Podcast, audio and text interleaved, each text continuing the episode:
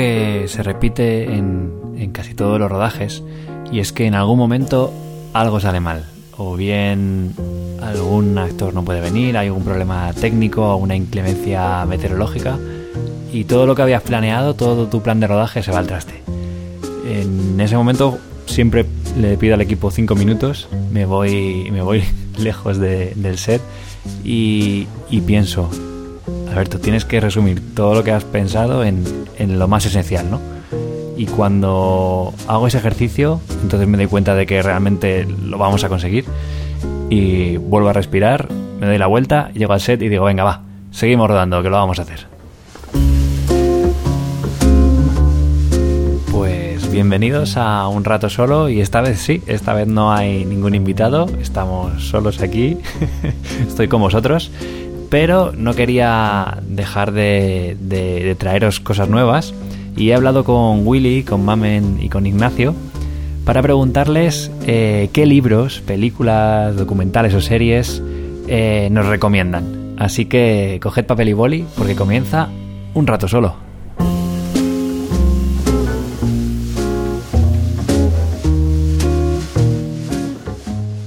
Una novela que te recomendaría sería Ensayo sobre la ceguera, de José Saramago.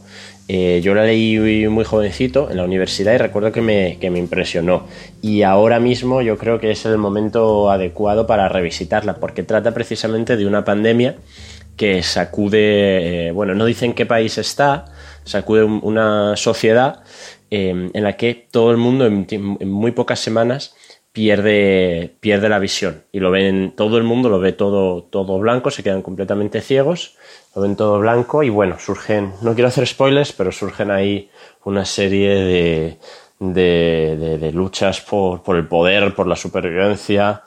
Eh, ya te digo, mm, muy recomendable y a mí en su momento me fascinó, me, me impresionó. A mí me gusta muchísimo la literatura y mm, me gusta mucho leer, cuando no tengo muchísimas separatas que estudiar, aprovecho y le doy un buen repaso a un libro que me haya encantado o, me gusta descubrir nuevos.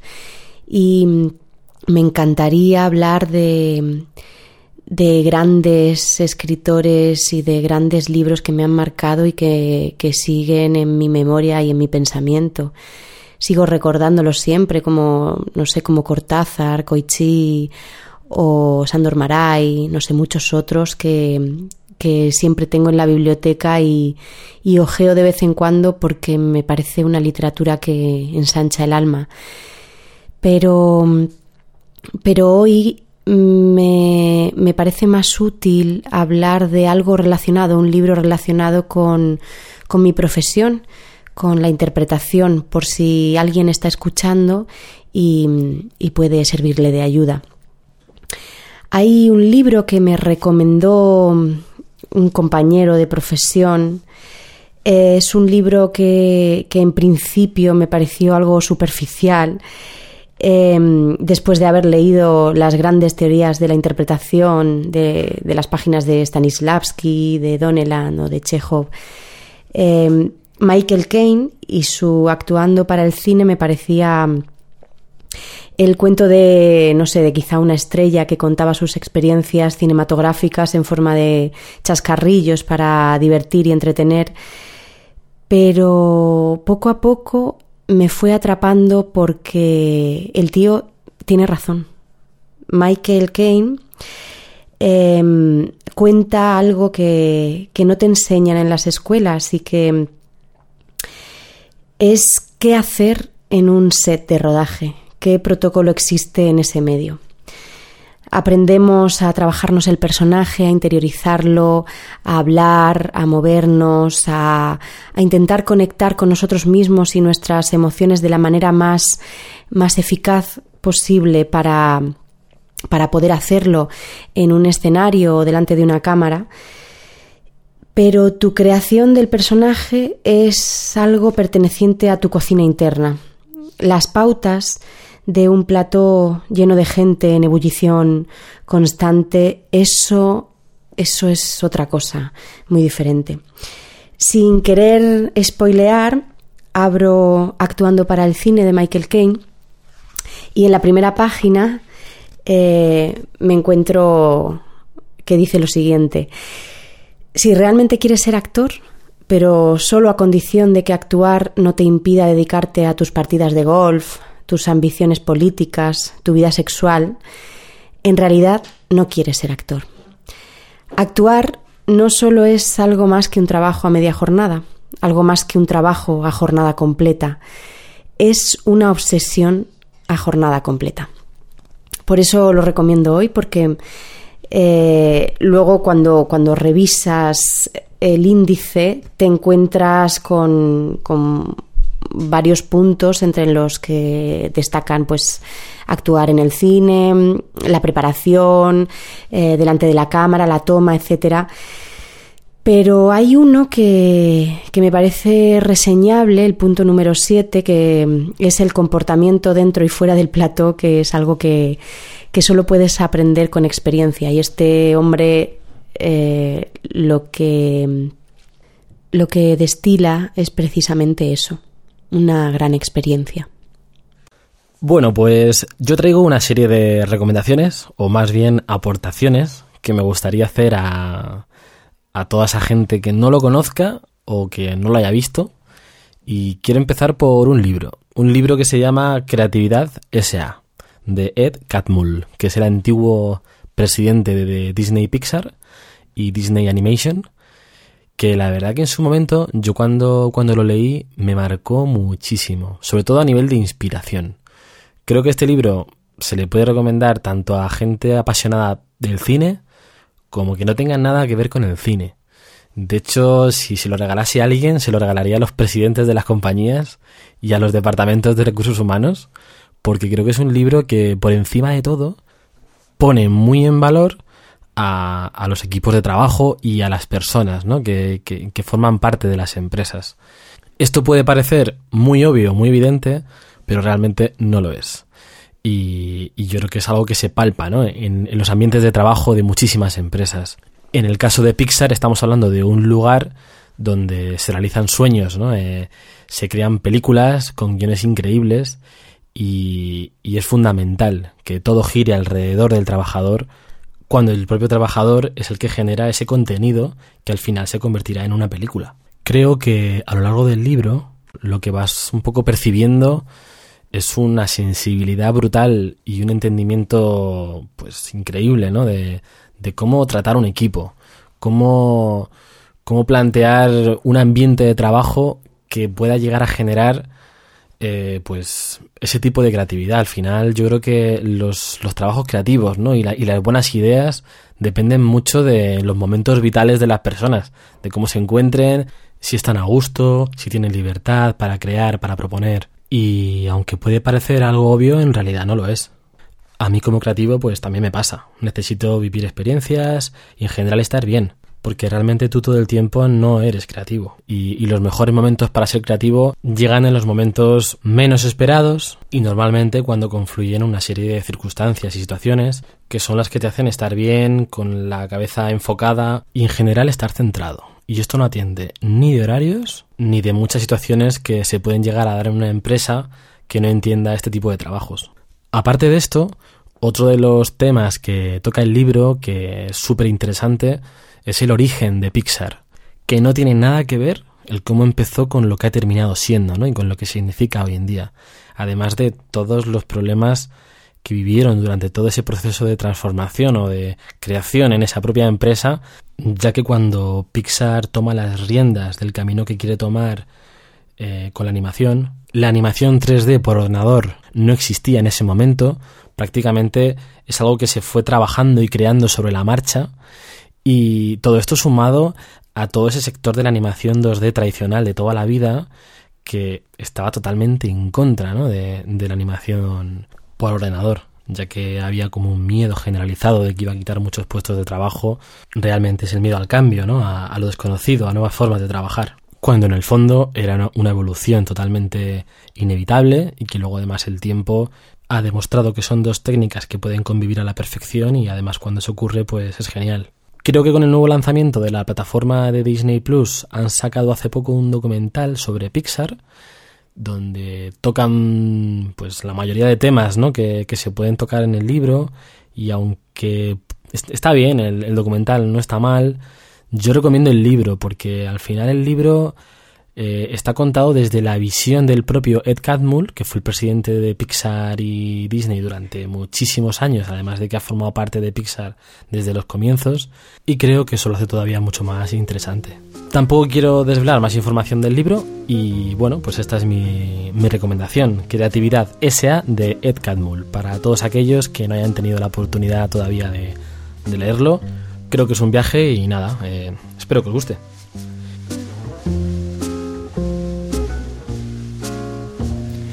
Bueno, pues si ya habéis tomado nota de estos libros, vamos a preguntarles eh, qué película o qué serie eh, nos recomiendan. Vamos allá. Si tuviese que recomendarte ahora una película, pues eh, no sé, recomendaría varias.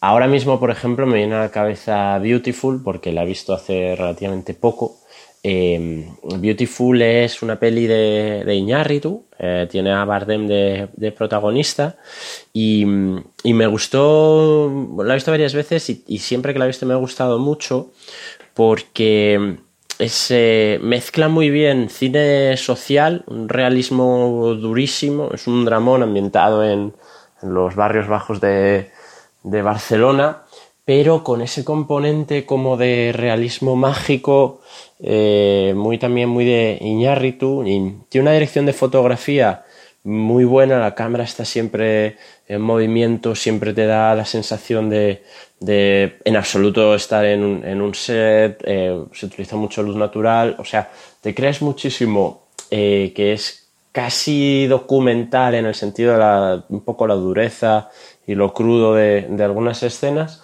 pero luego tiene otras cosas en el de guion eh, que mezclan esa parte así mágica, trascendental, que es muy firma de Iñárritu y que le da un toque que para mi gusto hace que sea una película muy, muy especial. Así que súper, súper recomendable. Ante la recomendación de una peli o un documental, pienso y, es que últimamente he visto una serie que, me, ha, me ha gustado mucho, vamos, con la que me ha explotado la cabeza que se llama Years and Years y no me la puedo quitar de encima, así que creo que me saltaré la petición de, comentar una peli que me haya gustado o un documental por, por hablar de esta serie maravillosa que me ha, me ha dado un vuelco. Es una, una miniserie pequeña de seis capítulos, coproducida por la BBC y la HBO es británica, ya se estrenó el año pasado, el verano pasado, y fue creada y escrita por, el, por Russell T. Davis. Eh, relata una distopía futura, relativamente futura y bastante apocalíptica, em, en la piel de, los miembros de una familia. Eh, todo comienza con un evento que reúne a esta familia y se van sucediendo a través de los seis capítulos diversos eventos que van eh, reuniendo otra vez a la familia durante 15 años. Y me gustó muchísimo, por supuesto, por las interpretaciones de las actrices y de los actores. Hay una Emma Thompson en estado de gracia y el resto de sus compañeros eh, están, están fantásticos todos, pero el guion eh, me parece buenísimo. Porque mm, es... Eh, una distopía que puede recordar un poco a, estas historias como el cuento de la criada, pero me ha parecido que, empatizaba mucho más con, la situación que estamos viviendo estos días eh, y con lo frágil que, puede llegar a ser nuestra sociedad y por tanto nosotros, como en un momento puede cambiar todo por, por una eh, situación inesperada y podemos vernos envueltos en, en, una realidad que no esperábamos, como precisamente estamos viviendo estos días. Me ha, me ha hecho pensar mucho en, en qué, qué tipo de decisiones llevan detrás alas de mariposa, ¿no? Y, pueden provocar un, un tornado a gran escala. Pequeñas decisiones que pueden provocar grandes cambios y, y cómo sí que somos mucho más parte de, la sociedad de lo que pensamos y, podemos eh, provocar pequeños cambios con nuestros actos que, que, posiblemente sean más valiosos de lo que a priori podrían parecer. Y me hace pensar también en el poder de las historias cuando leemos un periódico o, vemos las noticias y reparamos en datos, cifras que nos sorprenden, incluso nos, nos indignan o nos entristecen. Esto en nuestra mente dura muy poco tiempo. Sin embargo, cuando eh, hay construida una historia en la que vemos unos protagonistas con los que podemos empatizar, eh, nos convertimos en, en vividores de esa historia como, como si realmente nos hubiera ocurrido a nosotros mismos y nos dejan un pozo muchísimo más fuerte mm, del que nos podría dejar una simple cifra en el periódico. Y mi segunda recomendación cambiando de tercio totalmente, no tiene nada que ver, me gustaría hablaros de una peli que me encanta. Es una película que se llama The Rider. Es una peli de, no sé si, no recuerdo si es de 2017 o 2018, no estoy seguro. La vi hace poco, como un mesecito así, y me volvió loco. Me encantó. Creo que no tuvo un recorrido muy comercial y quizás hay mucha gente que no la conoce, por eso me parece que es interesante. Y nada, la peli está escrita, producida y dirigida por la directora Chloe Zhao, una directora china, creo, y me parece una auténtica joya. A mí me flipo. La historia es bastante fuerte. Está basada en una historia real de una familia de la zona de Dakota del Sur, en la que sus vidas giran en torno al mundo del rodeo. Para mí fue bastante sobrecogedora. A mí, desde luego, no, me dejó me tocó bastante la, la película, porque juega a mezclar realidad con ficción. De hecho, cuando la vi, yo no tenía ni idea de qué iba la peli, no había leído nada, y cuando la acabé, al ver los créditos, fue cuando me di cuenta de que los actores en realidad eran los protagonistas de su propia historia. Es una familia que malvive en realidad en una zona semidesértica de Dakota, donde sus vidas son los caballos. El prota es un chaval jovencito que al parecer es un jinete súper bueno, un jinete de rodeo buenísimo, y sufre un accidente muy bestia, que le obliga a parar. Es una lesión súper grave y nada, eso le obliga a tener que volver a una vida normal a la que para nada está acostumbrado. Y es un tipo de vida pues que para él pierde un poco el sentido, ¿no? Porque en el fondo lo que quiere es volver al rodeo pese a que no puede, porque, porque está realmente tocado. Y nada, diría que es una mezcla entre un western moderno y un drama. Es una peli muy de autor, con un ritmo distinto y una historia realmente brutal. La fotografía es espectacular, pero increíble, es una maravilla. Parece que está rodada todo el tiempo en la, en la hora bruja y la verdad que está súper cuidada. Es una película rodada con muchísimo gusto y bueno, creo que es una buena peli, una buena peli para ver y disfrutar, así que nada, espero que os guste.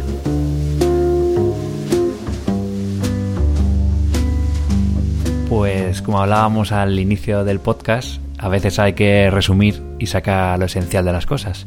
Así que hemos editado un poco las, eh, los momentos más importantes que nos han gustado de los tres primeros capítulos de Un Rato Solo y os dejamos con ellos.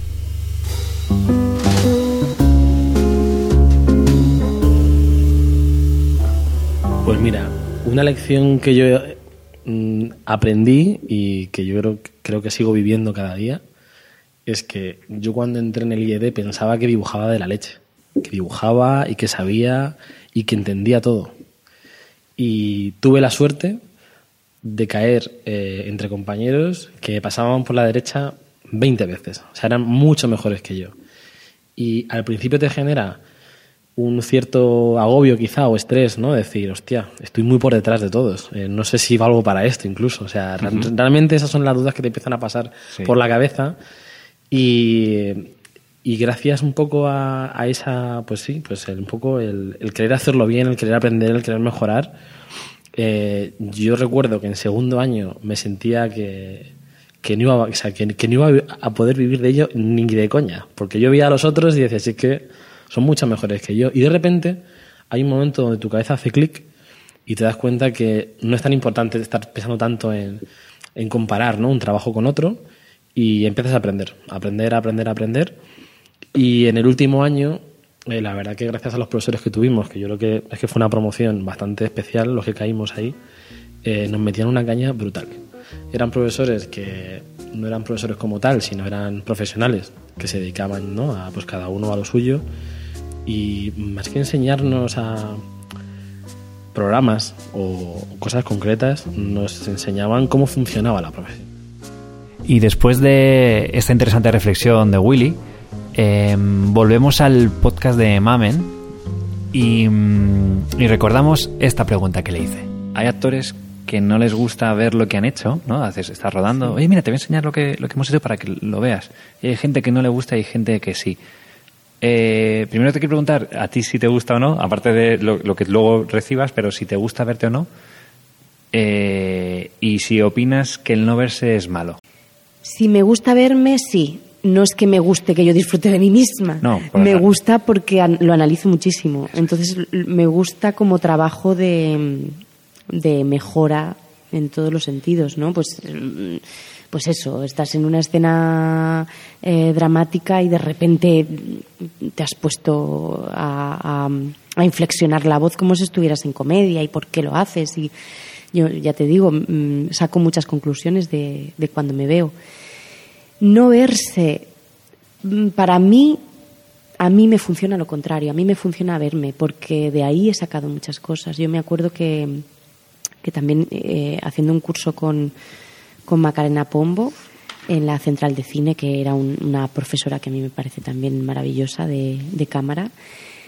Eh, recuerdo que nos decía, tenéis que veros y grabaros en casa, grabaros con, con el móvil, grabaros con una cámara y mirad lo que funciona.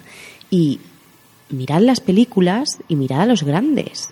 Y si tú miras a los grandes, porque, no sé, yo recuerdo desde pequeña miraba el telediario y, luego me ponía yo a, como yo soy andaluza, me ponía yo a hacer el acento. Y me dicen, no, te, no se te nota que eres andaluza. Lo has trabajado muchísimo. Digo, bueno, pues desde pequeña haciendo el, telediario, simplemente, ¿no? Imitando, yo creo que es como se aprende. Y si imitas a los grandes, ¿por qué no te vas a ver a ti misma y decir, ah, no, todavía no soy grande? Porque eso que has hecho no está bien, porque se, mm, es, es, que, es que sacas mucha información. A mí sí que me funciona. Y cuando te estás viendo, hay una parte también que yo creo que le pasa a la gente en el mundo real, que es cuando se ve, un, se ve en una foto y dice, ay, que salgo mal. Entonces lo que quiero decir es, o, cuando se escucha, ¿no? Esa es mi voz. Lo que quiero decir es, hay una parte de primero tienes que aprender a verte. Sí. Y luego tienes que analizarlo, porque si estás mezclando las dos cosas, igual piensas que lo haces mal y no lo haces mal, lo haces bien. Lo que pasa es que no, te, no sabes verte. Totalmente, sí. bueno, a todos nos pasa, yo creo, porque, porque verse es muy complicado y empiezas a, Lo primero que haces es sacarte defectos. Yo, digo, ¿por qué pusiste esa cara? Porque, y ya. bueno, y, te sacas. tus ojos, a lo primero que van es a lo que menos te gusta de ti. Eso es lo que pasa en una foto, ¿no? y, mira qué brazo me saca, qué, qué, cómo lo tengo. Y, y alguien que lo está mirando contigo dice, pero qué brazo, pues si te estoy mirando a los ojos, que tienes una, una cara de una expresión de algo concreto que me encanta. O, Pues eso pasa un poco viéndose. Al principio pues se te van los ojos a tus defectos, a lo que tú piensas que son tus defectos y dices, qué horror, y aquí mira qué papada, y mira que esas típicas cosas que nos vemos y que nos odiamos. Y luego al rato pues tienes que, que que quitar todas esas tonterías para, para mirar lo que realmente importa, que mm, para mi gusto es lo que estás transmitiendo, ¿no? Eh, yo creo que lo, lo, lo, que intento, que no siempre sale, porque es verdad, ya te digo que veo todo lo, lo demás, pero lo que intento es decir, lo que yo estaba intentando decir es lo que se está viendo. Y, y si eso concuerda, me quedo un poquito satisfecha. Si no, ahí está el problema.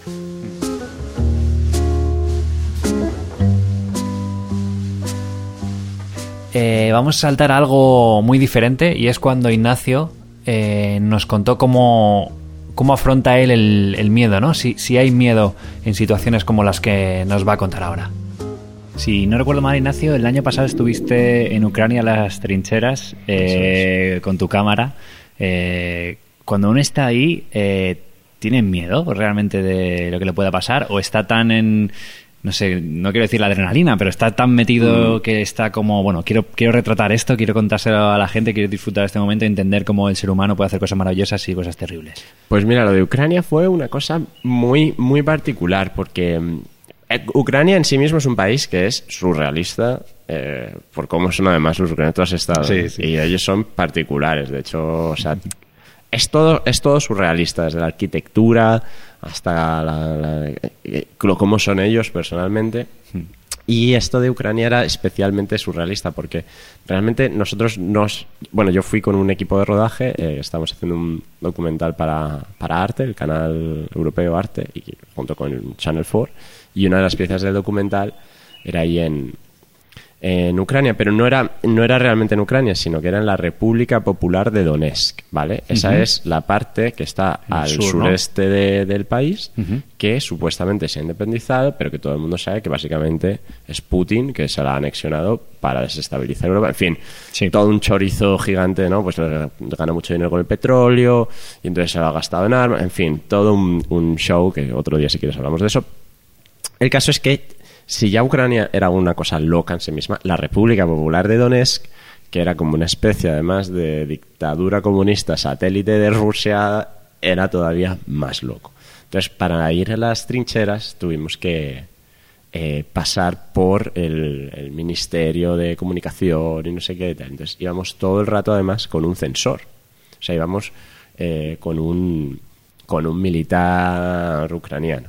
Y entonces, por partes, había veces que te daba la sensación de estar en un en un escenario. O sea, de ¿Sabes? De que era todo un montaje, ¿no? Te Como un una- despliegue de armas sí, y de- Sí, sí, era ¿no? como... Sí, sí, era Mira como lo que hago, ¿no? Exactamente, o sea, por, era, a veces te daba, como además ibas con el censor, el censor te llevaba de A a B y te decía esto. Entonces, de- por el camino en el coche te iba hablando de las gloriosas virtudes del socialismo y de cómo ellos se han tenido que rebelar contra el fascismo europeo y los nazis. En fin, te iba contando toda, la, toda Sí. su propaganda.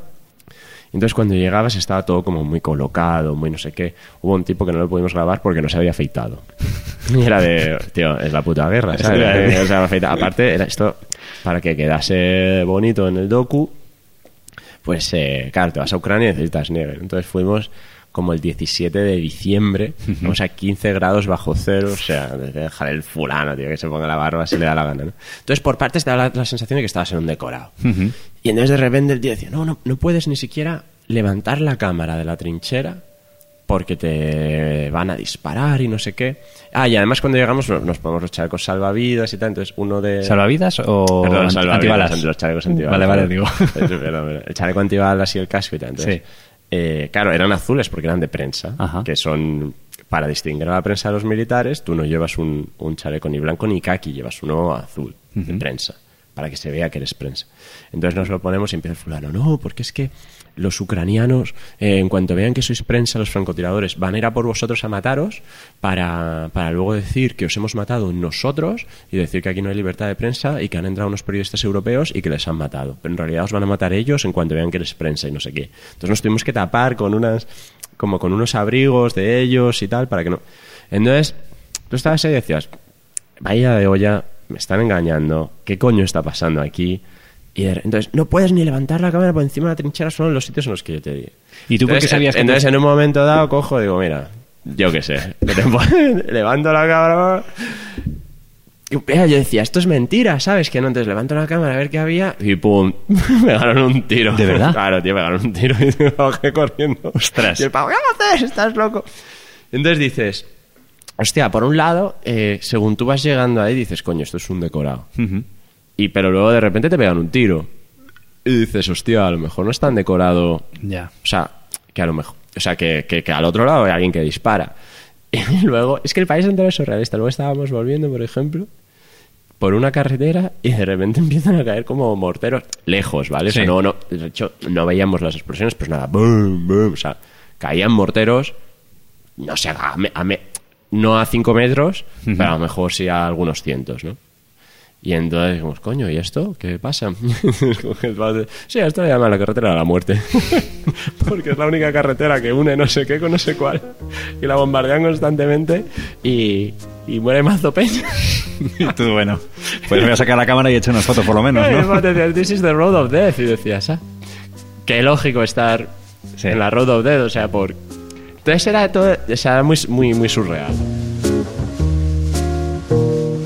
Willy nos cuenta la importancia de enfrentarse a, desarrollar proyectos personales y por qué invertir en ellos. Pues mira, eh, si te cuento, mientras yo estaba en Yelmo, eh, para mí hacer videoclips era un problema, porque yo recuerdo, yo entraba a trabajar a las 8 de la mañana, solía salir a las 7 de la tarde, y para mí hacer un proyecto eh, personal implicaba que yo tardaba una hora en llegar a casa, llegaba a las 8 de la, de la noche y empezaba mi jornada. Jornada de proyecto personal. empezaba mi jornada personal, efectivamente. Y claro, yo, yo empezaba ya a las 8 a darle y no paraba, no paraba hasta acostarme de madrugada reventado y al día siguiente otra vez. Entonces, en ese momento para mí es eh, estar ahí concienzudo, o sea, concienzudo en, en querer aprender. O sea, para mí era aprender, aprender, aprender sin importar que yo de repente era un chaval con 20 22 años, 23 años más o menos, ya no, me- no, recuerdo, pero era un chaval muy joven, sin, sin una gran vida social, probablemente, para lo que yo podía ver, ¿no? Alrededor de mis amigos. Llegaba el fin de semana, vámonos de fiesta. Y a mí, pues, para mí era un problema. Porque a lo mejor quería seguir de fiesta, pero era como, sí, sí, pero es que tengo este proyecto y este otro y este otro. Y, y la verdad que me metía en todos. O sea, no, creo que no hubo nada que no, que no cogiera Decías a todo que sí. era, era un kamikaze. O sea, lo pienso ahora y digo, joder, estabas loco, tío. Pero hay, una, hay un punto de locura del cual no me arrepiento, porque gracias a ese esfuerzo extra, porque al final es un esfuerzo extra. Si tú, si tú trabajas en algo, intentas hacer algo más en paralelo, no, no deja de, ser- de, o sea, de significar un, un esfuerzo extra muy grande que lo haces porque quieres. Y, y normalmente yo, por mi experiencia, puedo decir que todo lo que yo he sacado de eso ha sido bueno. Y claro, Willy, cuando uno está trabajando, como tú dices, sale a las 8 de la tarde, está reventado, ya no tiene más energía, ¿de dónde la sacas? O sea, ¿qué, qué motivación o qué obsesión tenías con hacer esos videoclips? Entiendo que es la de aprender, pero eh, hay una parte que dices, ¿de dónde sacas esa energía? O sea, ¿cómo, cómo lo haces, no? ¿Y ¿Cómo es, es, es más que nada el, el estar, eh, como que no hay duda, ¿no? De, lo voy a hacer, lo voy a hacer y punto, ¿no? Y, luego a lo mejor ahora con el tiempo dices, no, no sé cómo lo hacía, pero en ese momento, ¿cuál era tu, tu obsesión? O sea, ¿por qué te gustaba tanto el mundo de- del videoclip? Lo tenías muy claro, porque no era hacer un corto, ahora hago un videoclip, un- pruebo a hacer un spot, o- era solamente videoclips. ¿Por qué tenías esa fijación en esto? Pues la verdad que no lo tengo claro. Yo creo que, te, lo, te lo prometo, yo creo que era algo más orientado a, a- a que yo veía cosas que, que me gustaban, ¿no? A, a nivel audiovisual de, de- de videoclips, y no entendía cómo lo que yo hacía no estaba al nivel de lo que veía. Era como, yo quiero hacer ese videoclip tan guapo que he visto. Y, yo, y realmente pensaba en cada proyecto que lo iba a conseguir. Ujú. Y había como una fijación de, pues eso, de tengo que seguir aprendiendo, tengo que conocer a este y al otro, y pedir este favor, y alquilar esto que es un poquito mejor. Y no sé, yo creo que era un. En el fondo, sí que era por, por querer intentar hacerlo mejor y nada más. La verdad que no tenía ningún otro objetivo que, que querer aprender. ¿Y llegabas a poner dinero de tu bolsillo para esas producciones? Madre mía. Palmaba como un campeón. Sí, ¿no? Joder. Sí, tío. Yo... ¿Qué, qué pregunta. Es como, de, trabajo por las mañanas para pagármelo de por las tardes. Básicamente, ¿no? Totalmente, totalmente. La verdad que, bueno, quizás soy, soy porque, porque lo sigo haciendo, pero yo creo que siempre he sido un poquito inconsciente con este tema, porque la verdad que es que no, no me pongo ningún tipo de barrera a la hora de querer, de querer conseguir algo y mucho menos en cuanto al aspecto económico. O sea, no, no es que no valore el dinero, a mí me cuesta mucho ganarlo, pero el que gano lo suelo invertir de manera total. No suelo ahorrar nada y cuando ahorro un poquito me lo fundo en pequeñas mejoras en cualquier proyecto que tengo. Porque lo ves como una inversión, entiendo. O sea, no es como, no estoy gastando dinero, estoy invirtiendo en mí. Totalmente. En realidad no pienso que estoy invirtiendo, simplemente digo, lo, tengo que hacer mejor y me faltan 500, por 500. Pero efectivamente, es una inversión. Es una inversión que además creo que es muy difícil de valorarla en el momento. O sea, yo soy una persona que estoy apostando continuamente en invertir a veces cantidades que, que no tengo y, y, piensas, o sea, si lo piensas de manera fría y individual en cada proyecto, puedes decir, ¿para qué lo he hecho? ¿Pero para qué lo haces? Si no tiene sentido. Pero yo creo que no hay que verlo de manera individual, sino hay que verlo de manera global. Creo que el hecho de querer invertir y, y hacerlo todo el tiempo, nunca sabes cuándo vas a hacer, por así decirlo, ¿no? Eh, cuándo vas a dar con la tecla, con algo. Y si eres eh, constante, creo que al final empiezan a ocurrir cosas. Y, yo por experiencia lo he vivido. Que, pues eso, pues para mí haber hecho probablemente más de 200 videoclips gratis, pues ahora mismo no me gustaría enseñar casi ninguno o ninguno, realmente ninguno. Pero gracias a todo eso que hice gratis, que en el fondo era una, inversión mía de mi tiempo y muchas veces, pues por supuesto, alquilando una óptica, no sé qué, no sé cuántos. O sea, todo eso me ha hecho a mí ahora haber conseguido una confianza o llegar a un tipo de proyecto mucho más grande. Ahora eh, sigo invirtiendo pasta y lo que me hace es hacer vídeos mejores y producciones mejores o cuidar mejor al equipo. O sea, son pequeños detalles que nunca sabes realmente cuál es el valor. No lo sabes. Desde mi punto de vista, el valor es que merece la pena seguir adelante porque, porque de alguna manera lo haces por, porque todo sea mejor. Y claro, para desarrollar un proyecto personal siempre hay que tener una base sólida y esa base sólida es el guion. Y como generalmente este guion lo reciben los primeros los actores, le preguntamos a Mami Camacho qué relación tiene con él. El, guion es al final lo que a ti te enamora del, del, proyecto, ¿no? Y hay una parte que me gustaría entrar, aparte del dibujo de los personajes, de las escenas, de la historia, y es el tema de, los diálogos.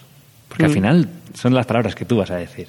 Entonces, ¿cómo, ¿cómo ves cuando dices, esta historia es buena, este enfoque es bueno, pero estos diálogos no sé si son o demasiado explícitos, no, no hay subtexto, o lo dicen demasiado, demasiado de mentira, no hay algo orgánico. ¿Cómo te enfrentas a los diálogos, no? Cuando pones en pie en esa lectura de guion. Esto es que es el eterno, el eterno debate y la, eterna discusión entre los departamentos, ¿no? Eh, me acuerdo que hace poco eh, vi en Twitter eh, una viñeta también que, alguien había puesto sobre esto y venía un diálogo, ¿no? No lo recuerdo así exactamente, pero venía un diálogo de actores diciendo esto, esto, esto fuera, esto va fuera, esto no tiene ningún sentido, esto, pero, pero ¿quién es el que ha escrito esto? Pero ¿y este guionista en qué estaba pensando? Pero esto no, no lo dice nadie, pero está así todos los tópicos que suelen decir los actores frente a, a un guion, ¿no? Eso en mesa pasa mucho cuando estás ahí ensayando en el primer ensayo de mesa, dices, ves a todo el mundo criticando, digo, los pobres guionistas. Les pitan los oídos. Que les pitan los oídos, digo, que es, que es un trabajo que a mí me parece imposible, que, que, porque es, a mí me parece el más creativo, o sea, de repente enfrentarte a un folio en blanco y empezar a escribir me parece imposible. Y, y luego encima hacerlo natural y encima ya hacerlo en tiempo récord como se, como se hace en una serie o como se hace, pues me parece ya... Pero luego, además, vamos los actores y decimos, esto no se puede decir, esto no tiene sentido, esto tampoco. Y es muy gracioso. Así que ese debate existe todos los días.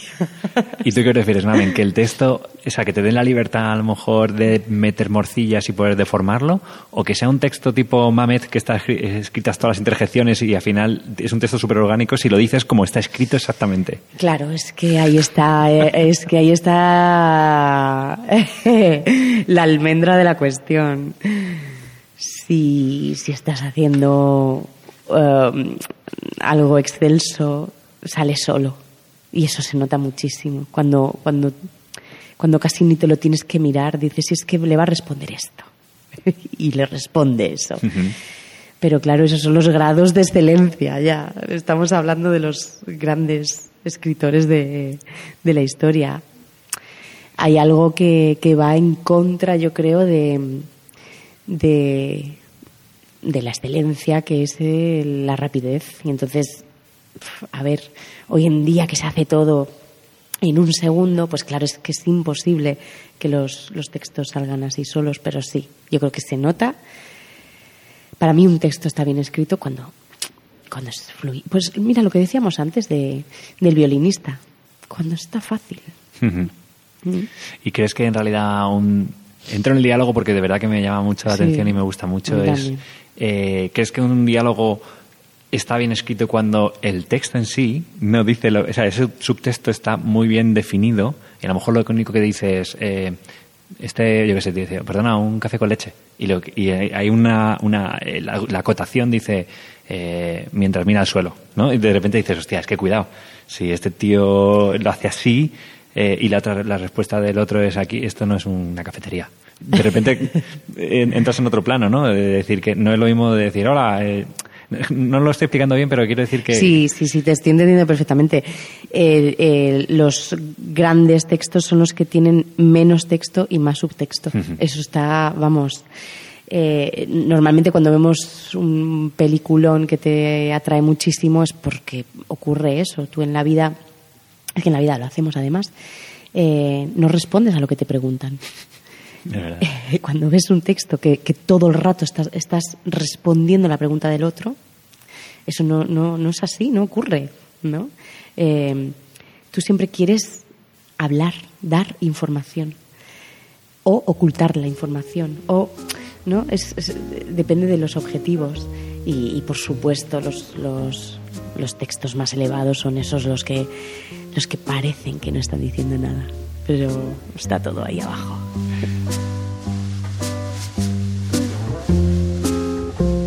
Nos sentamos con Ignacio y nos explica la importancia de, de cómo vender, de cómo explicar lo que has hecho y hacerlo de la mejor forma posible. Yo, el año- yo todos los años veo un festival de fotoperiodismo que se llama Visa por la Imagen. Está en, en Perpignan, en un una ciudad pequeñita en Francia. Visa pour la Image. Y entonces ese es uno de los festivales más importantes de fotoperiodismo del mundo. Entonces vienen los editores de todos los medios de comunicación. Ahí tienes a de la revista Time, a New York Times, a Le Monde, a Internationale, a The Guardian. Y entonces hacen lo que se llama eh, las revisiones de portfolio. O sea, ellos se sientan en una mesa y tú puedes eh, tienes que haber quedado antes con ellos o en el, el festival te organiza como como unos, unas reuniones con ellos. Entonces tienes media hora para enseñarles tu curro. Supuestamente, supuestamente es como una revisión, es decir, ellos te van a decir, ah, pues esto enfócalo así, pero realmente no, realmente es como cual- es un festival en el que es de compra-venta. Entonces tú vas, les enseñas las fotos a una tipa de Der Spiegel y te dice, vale, te las compro o no te las compro. Entonces yo el año pasado, por ejemplo, estuve, fui con el trabajo de Venezuela, vendí bastante, me fue muy bien, y luego había es, otro trabajo de Bangladesh que no lo tenía todavía un poco crudo, ¿sabes? Eh, no, no, lo- no lo tenía bien hecho. Y entonces eh, lo estuve enseñando y nada, ese, ese- el curro de Bangladesh no lo vendí una sola vez. Eso fue el año pasado. Este año, antes de ir al festival, he dicho, bueno, vamos a revisitar esto que lo tengo en el cajón. Entonces, para empezar, empecé toda la postproducción de cero. O sea, volví al RAW y empecé de cero. Entonces, las sombras, los colores. Si la foto anterior, el naranja, tiene esta tonalidad, en la foto siguiente, en la secuencia, el naranja no se puede ir a otra tonalidad, ¿sabes? Si el verde de la selva es este verde. O sea, un trabajo de postproducción y luego además de revisitar el, la secuencia, ¿no? Empiezo con esta foto o con esta otra, luego voy al retrato o luego voy a tal mu- muchas vueltas, muchas vueltas, muchas vueltas, toda la postproducción. Y luego dije, este año lo llevaba todo, en lugar, el, año anterior, por ejemplo, lo llevaba todo en, en fotos, ¿sabes? JPGs a full screen y se iba pasando en el portátil o en un iPad y lo iban viendo. Y este año dije, coño, en realidad, esta gente, estos son editores de revistas fundamentalmente. O sea, que lo voy a editar como si fuera una revista, ¿sabes? qué como bueno. de Ignacio Times. Ignacio Times. Y entonces me hablo, me hice una... Hay 40 plantillas en... Bueno, 40, digo, 40 millones de plantillas en Internet. Me bajé una con el InDesign, aprendí a usar InDesign. Y entonces me lo he maquetado de tal manera que me da un PDF. Entonces, en una pantalla, o sea, en la pantalla, a full screen, no ves solo una foto y una secuencia de 12 fotos, sino que lo hice como si fuera una revista. Bueno, planteé el, el trabajo de Bangladesh a los algunos editores que ya se lo enseñé el año pasado que me dijeron que no y a varios de ellos se lo he vendido. Qué bueno. O sea, es la diferencia, ¿no? Entre el mismo material. es el mismo material, pues no he vuelto a Bangladesh, es exactamente el mismo material mejorado en postproducción y planteado bien. Sí, esa narrativa que hablabas antes. Y en presentación, ¿no? Y dices... O sea, mucha- o sea, te vas, te ha- haces todo el curro, y te vas a Bangladesh, te gastas la pasta, sudas ahí como un cabrón y luego ese 10% del trabajo último, que es la presentación, no la cuidas. ¿no? Es como que no has dosificado la energía, ¿no? Y has puesto toda la carne en asador en la parte previa, pero en la parte final, que es vender el producto, el proyecto, no lo has... Claro, eso me decía Enrique Meneses que el, el periodista, esa, la misión del periodista es ir, ver, volver, es decir, no te pueden matar ni secuestrar, pero entonces no lo estás haciendo bien. O sea, ir, ver, volver y contarlo. ¿Vale? Qué si bueno. yo me voy a Bangladesh y vuelvo a España y tengo todo ese material espectacular, pero no hago el esfuerzo de empezar a mandar los emails. Yo tengo una hoja de Excel con todos los editores por países y entonces me lo ordeno por colores, el que ya he escrito, a la semana siguiente lo vuelvo a escribir. O sea, es... Hay veces cuando tengo un reportaje y hago el primer envío, eh, me llega un email de Google diciéndome que hay actividad inusual, que porque estoy mandando, eh, mando un PDF con todas las fotos, ¿no? Que a lo mejor mando 40 emails en un día con... Entonces Google me dice, "Oye, actividad inusual en tu cuenta, ¿qué coño está pasando? ¿Que te la han hackeado o estás haciendo spam qué onda? Y, y no?". te lo dice Google, estoy currando, tío. Déjame hacer mi trabajo. Y entonces, pero claro, al final, o sea, te tienes que sentar y es un puto coñazo. eh, Claro. Y luego los editores van cambiando. Entonces, tienes que saber, ah, pues ahora el de Der Spiegel, el que estaba en Internacional, se ha ido a Cultura. ¿Y quién es el nuevo de Internacional? Pues te tienes que buscar. O sea, es un coñazo, pero es obligatorio. Si no, Exacto. ¿qué haces con todo eso? Y ya para terminar este programa lleno de recomendaciones y de momentos más interesantes de estos tres primeros podcasts, eh, quería despedir el programa con, una reflexión que hace Willy sobre la profesión, ¿no? Y creo que es aplicable a todas las profesiones. Entonces, nada, ¿quién mejor que Willy Rodríguez para explicarnos eh, cómo ve él nuestra profesión? Pues yo creo que mm, cuando uno está empezando, y yo soy el primero que, que he pasado por esa fase, y aún considero que, que, sigo estando ¿no? en, otro nivel, pero para mí estoy empezando ¿no? Eh, a aprender muchísimas cosas de todo esto. Eh, hay que desmitificar un poco el cómo se entiende el mundo audiovisual. Yo creo que todos, a todos nos gusta seguir a iconos, ¿no? Eh, y se nos olvida que esto es un oficio. Yo creo que esto es lo más importante. Y que, y que a veces cuesta aprenderlo, pero la clave está en que esto es un oficio. O es como ser carpintero. Lo mismo. El que piense que esto es ser artista está equivocado, por supuesto. Hay una, para hay una labor creativa, eh, tienes que tener algo, ¿no? Tienes que tener algo que contar, tienes que tener sensibilidad a la hora de plantear los proyectos, sea cual sea el, el puesto ¿no? en el que trabajes en una producción audiovisual. Pero yo creo que lo que te das cuenta cuando trabajas y cuando empiezas a hacer producciones es que esto es un oficio. Un oficio y además un oficio eh, que forma parte de un trabajo en equipo donde tú no eres más que una pieza dentro de un engranaje bastante bestia que probablemente tu, tu pieza es la más importante porque es la que tira, ¿no? Es como una locomotora que, que va tirando de, de ese tren súper largo, pero que sin el resto de piezas no, no va a ninguna parte. Entonces yo creo que eso, es eh, bastante importante, ¿no? ¿no? No pensar que esto es algo cool, que, que probablemente hay mucha gente, ¿no? Que, que lo vea de otra manera, pero yo como lo veo, esto no es ni cool, ni guay, ni... Creo que todo, te lleva a vivir experiencias increíbles, pero por encima de todo, esto es un oficio bastante eh, dedicado, ¿no?